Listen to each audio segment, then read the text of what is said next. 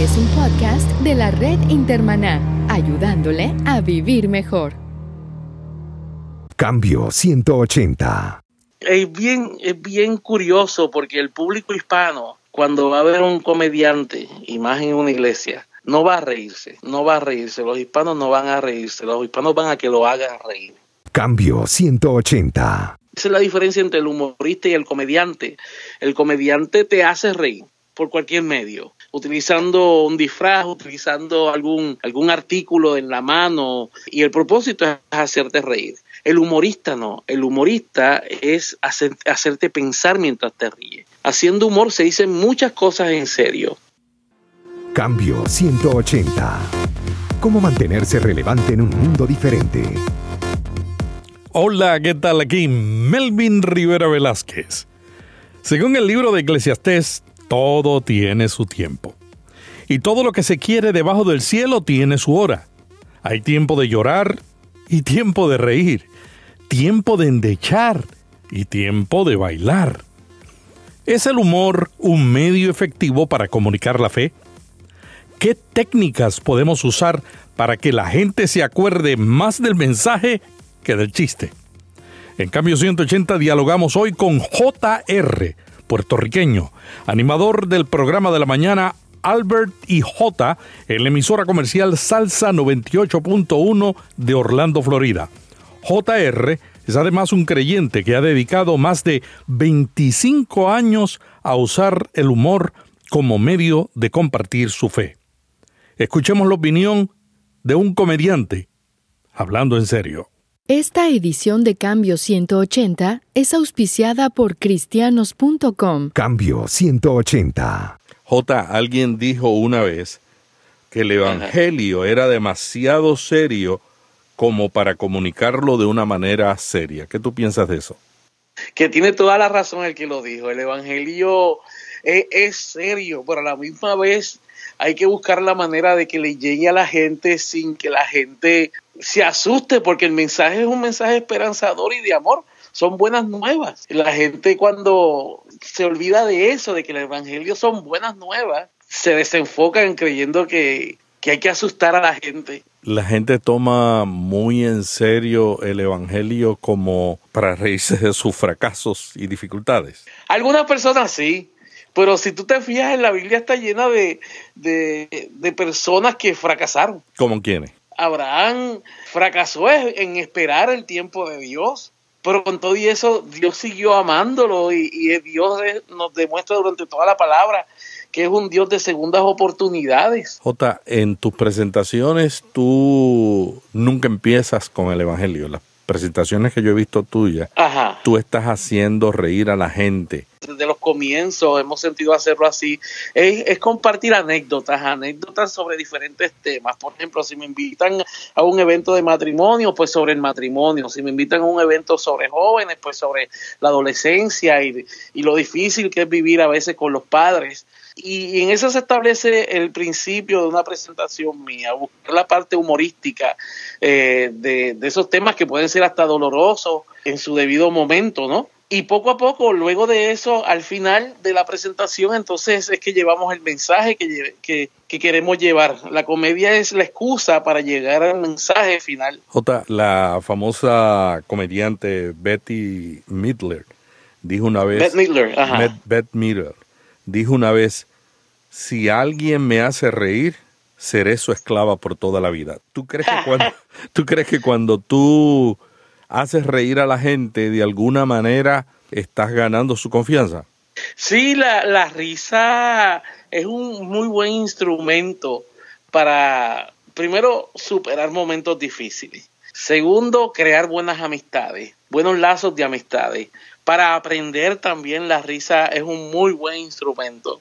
Y cuando tú logras esa empatía con la persona que te está escuchando, de hacerlos reír, pues se ven en la confianza de, y te ven como un, como un amigo, ¿no? Los pastores usan las ilustraciones. ¿Cuál es tu equivalente? Lo mío son ilustraciones también, pero más elaboradas y, y partiendo de la parte dolorosa de la vida. Es una de las cosas irónicas de, del humor es que el humor parte del dolor. Eh, uno no puede hacer humor de nada alegre. me, me, explico. Un niño que su papá lo ama, un niño que se alimenta todas las noches, un niño que tiene buenas calificaciones, eso no es material para hacer comedia porque no es gracioso. A un niño que le pegan, un niño que, que, que lo abandonan, un niño que se acuesta sin comer.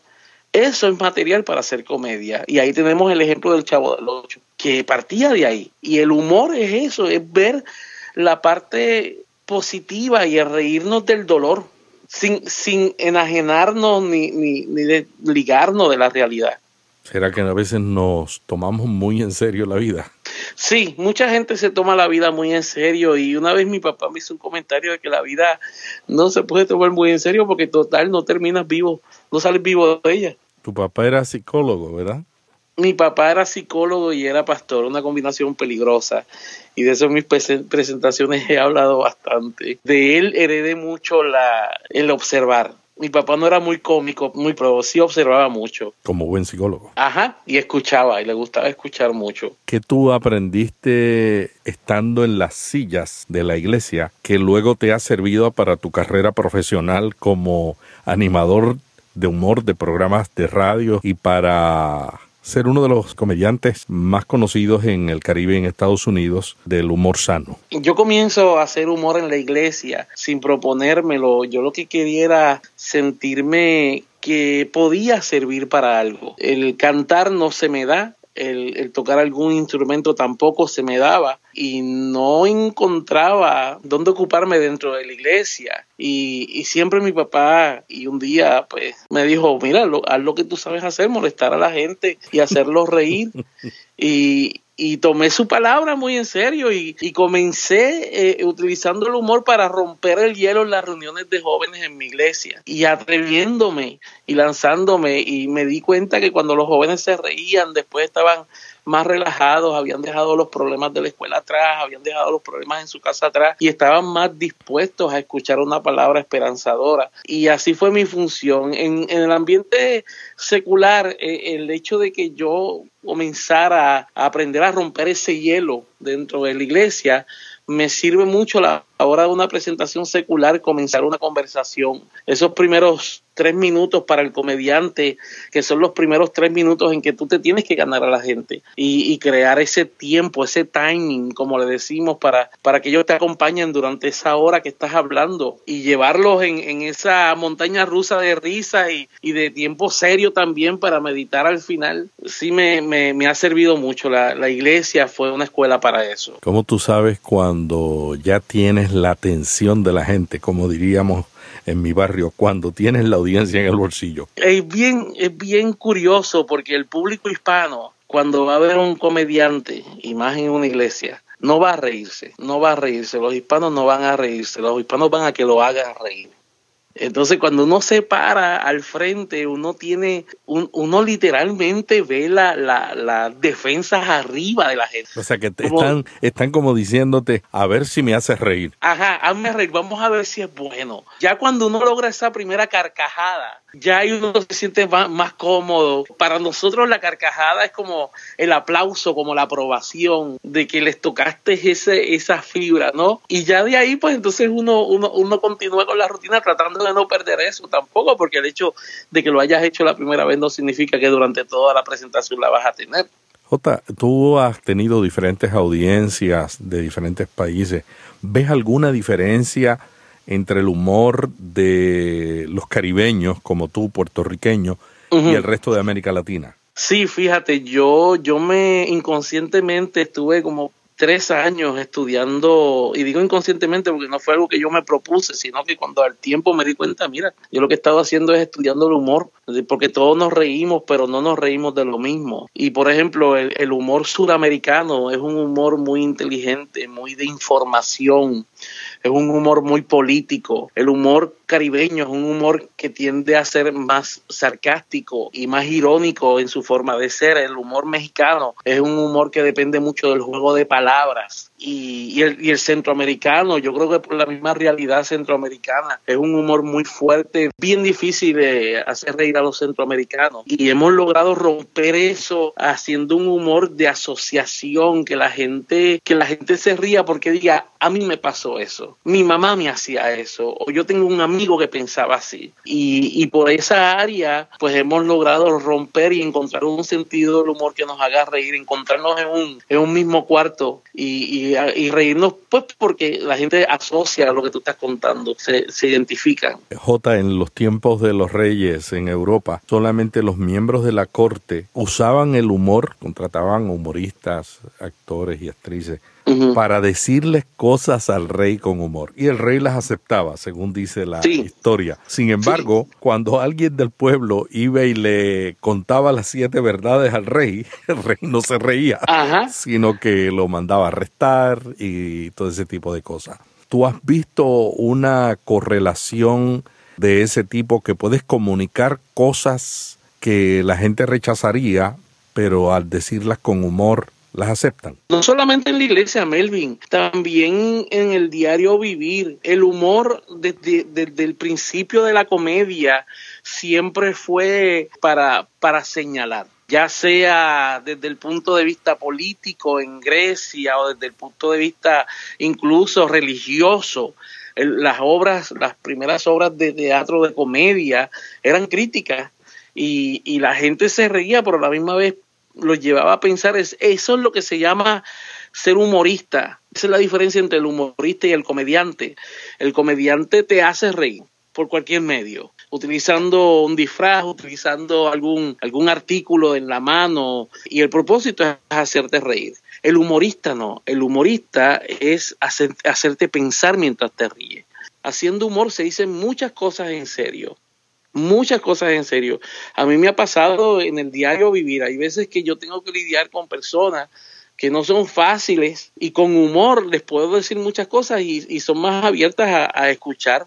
Al autor de Mafalda, ¿cómo lo calificas? ¿Humorista Ay, o no, comediante? no, Ki- Kino, Kino es, Kino es un humorista. Kino, cada, cada línea de Mafalda tenía el propósito de hacerte pensar. Te entretenía, pero al final tú te reías y decías, eso es cierto. Kino es un buen ejemplo de lo que es un humorista. J, el Señor Jesucristo, mientras estuvo en su ministerio, tenía 32 años aproximadamente.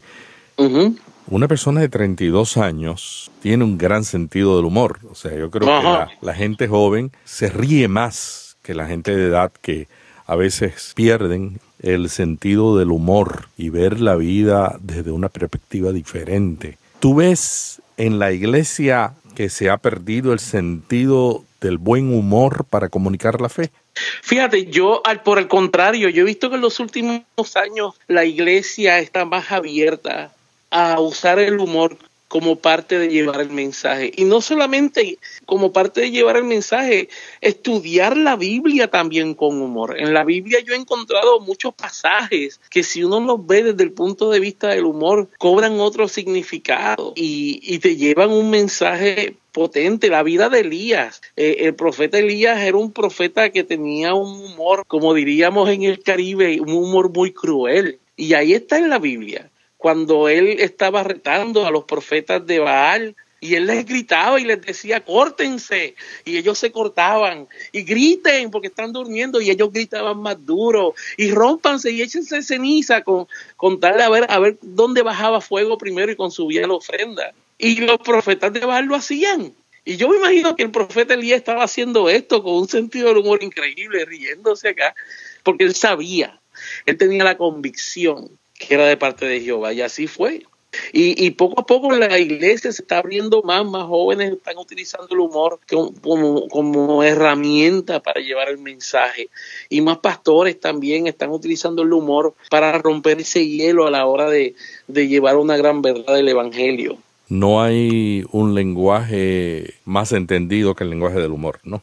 Es, es un lenguaje donde todos eh, entramos, donde todos nos podemos encontrar. Yo me lo imagino como un gran cuarto, donde todos estamos cómodos. No es, no es un lenguaje hostil, no es un lenguaje que el propósito sea humillar a la otra persona, es, es simplemente una conversación amena. Una organización cristiana de Estados Unidos que se llama Outreach Comedy. Es un ministerio que utiliza la comedia como tú lo usas para evangelismo. Ellos hicieron una investigación que muestra que cuando la gente se ríe junta, no solamente desarrollan una empatía entre ellos, sino que están más abiertos a nuevas ideas. ¿Has experimentado eso en tus presentaciones? Sí, de hecho, yo siempre cuando doy los talleres o las charlas de stand-up comedy, yo siempre le digo a los muchachos que, que es mucho más sencillo hacer grupos, grupos grandes que hacer grupos, con, grupos pequeños, porque la risa se contagia y creas esa hermandad, nos volvemos en ese momento cómplices de lo que estamos escuchando y, entendiendo todos a la vez, porque cuando tú te ríes que todo el mundo lo entendió y eso mismo hace que la gente sea más abierta a compartir también sus ideas. En un salón de clase también cuando tú comienzas, cuando los maestros utilizan el humor para romper ese, ese hielo, los estudiantes son más abiertos a participar activamente en la clase.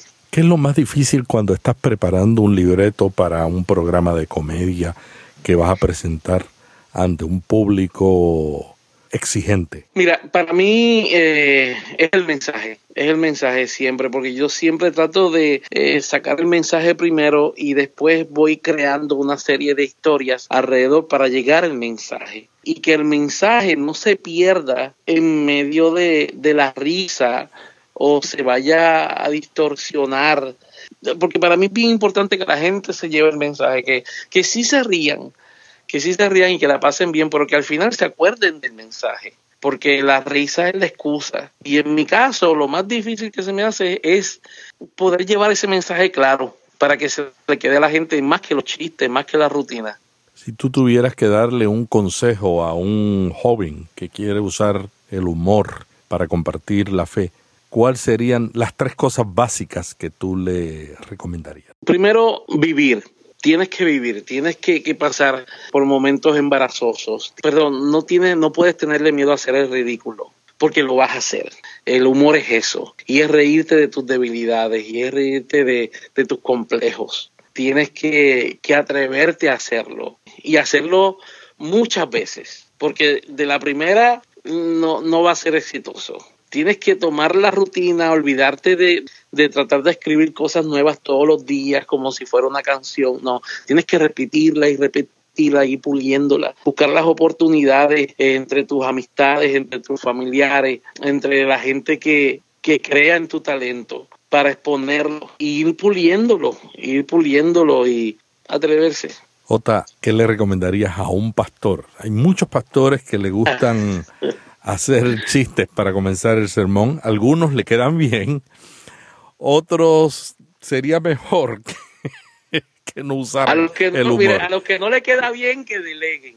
Eso, eso es importante porque lo peor del mundo es que la gente te vea como alguien que quiere ser gracioso. En vez de humor, se convierte en un payaso, ¿no? Sí, sí, como alguien que quiere ser gracioso, porque tiene que fluir, especialmente en el público hispano. Acuérdate de lo que hablamos hace rato. La gente va a estar continuamente evaluando, a ver si de verdad los hace reír. Y si uno no tiene ese talento, que es como yo, si yo tengo que presentar una canción dentro de una rutina, yo delego. Hay pastores que tienen sentido del humor, pero cuando usan sí. el humor en la predicación, no les sale. ¿Por qué será? Pues depende mucho. Hay veces que la gente no está para reírse, hay veces que no tienes el timing, como se conoce en inglés, ese tiempo para hacerlo efectivo y para que en la menor cantidad de palabras la gente pueda reírse, porque esto es como los caracteres del internet, 160 caracteres para hacer reír a alguien. Si se extiende mucho se pierde, pero el pastor, fíjate, el pastor también la preocupación mayor es la que yo estaba hablando hace un rato. Lo importante va a ser siempre el mensaje y el humor debe ser para romper hielo. El humor debe ser para, para comenzar, para hacer sentir la gente cómoda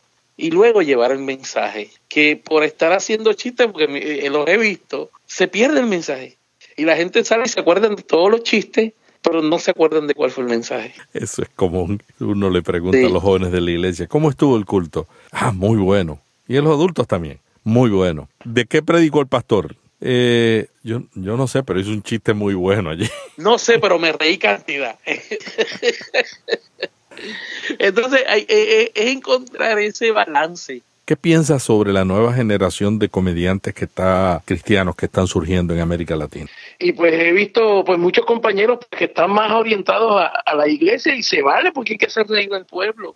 Pero me gustaría también también ver más más personas utilizándolo como una herramienta de, de evangelismo para aquellos que no se congregan en la iglesia, que incluso que incluso se conviertan en sus países en en el modelo a seguir, que otros comediantes que utilicen pues palabras OS se atrevan a hacer los cambios para ir acabando con la excusa, excusa esta de, de que al hispano, al latino, hay que hablarles malos para hacerlo, hacerlo reír. Y, nos olvidamos que, que los comediantes que han trascendido en el humor han sido comediantes que han sido de humor blanco.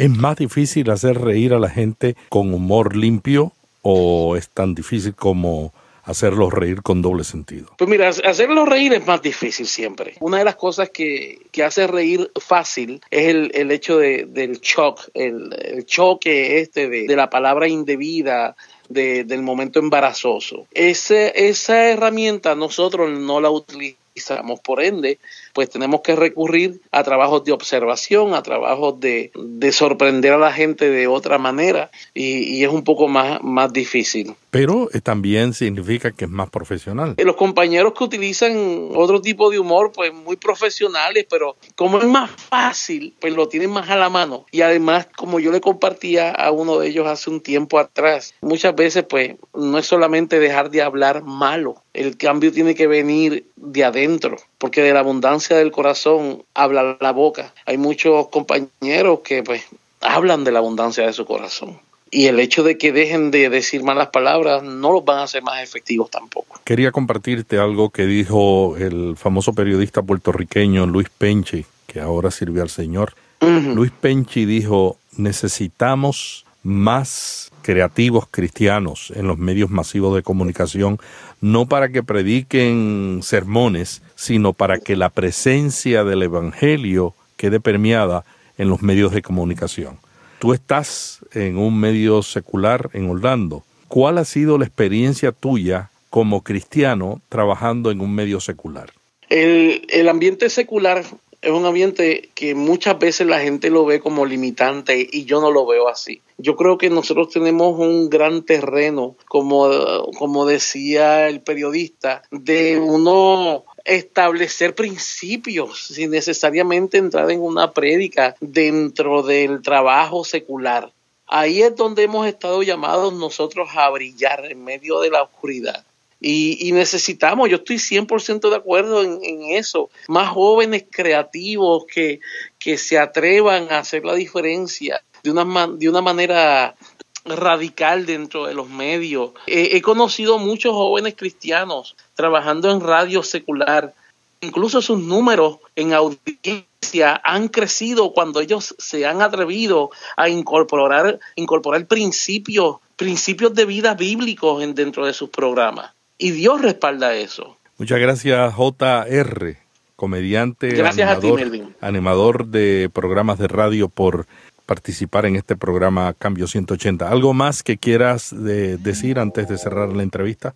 A, a, los pastores les invito a que apoyen a los jóvenes que, al igual que yo, no, no saben dónde encajar. A lo mejor ellos pueden utilizar el humor, su sentido del humor para alcanzar personas no cierre la puerta de las cosas que Dios pueda hacer en medio de su congregación mediante estos ministerios no muy convencionales, no muy comunes. Así que dele las oportunidades, dele, de, instruyalos y apóyelos, porque hay un gran grupo de jóvenes que, que quiere servir. Lo que necesitan es pastores que le den el espaldarazo. Cambio 180. ¿Cómo mantenerse relevante en un mundo diferente?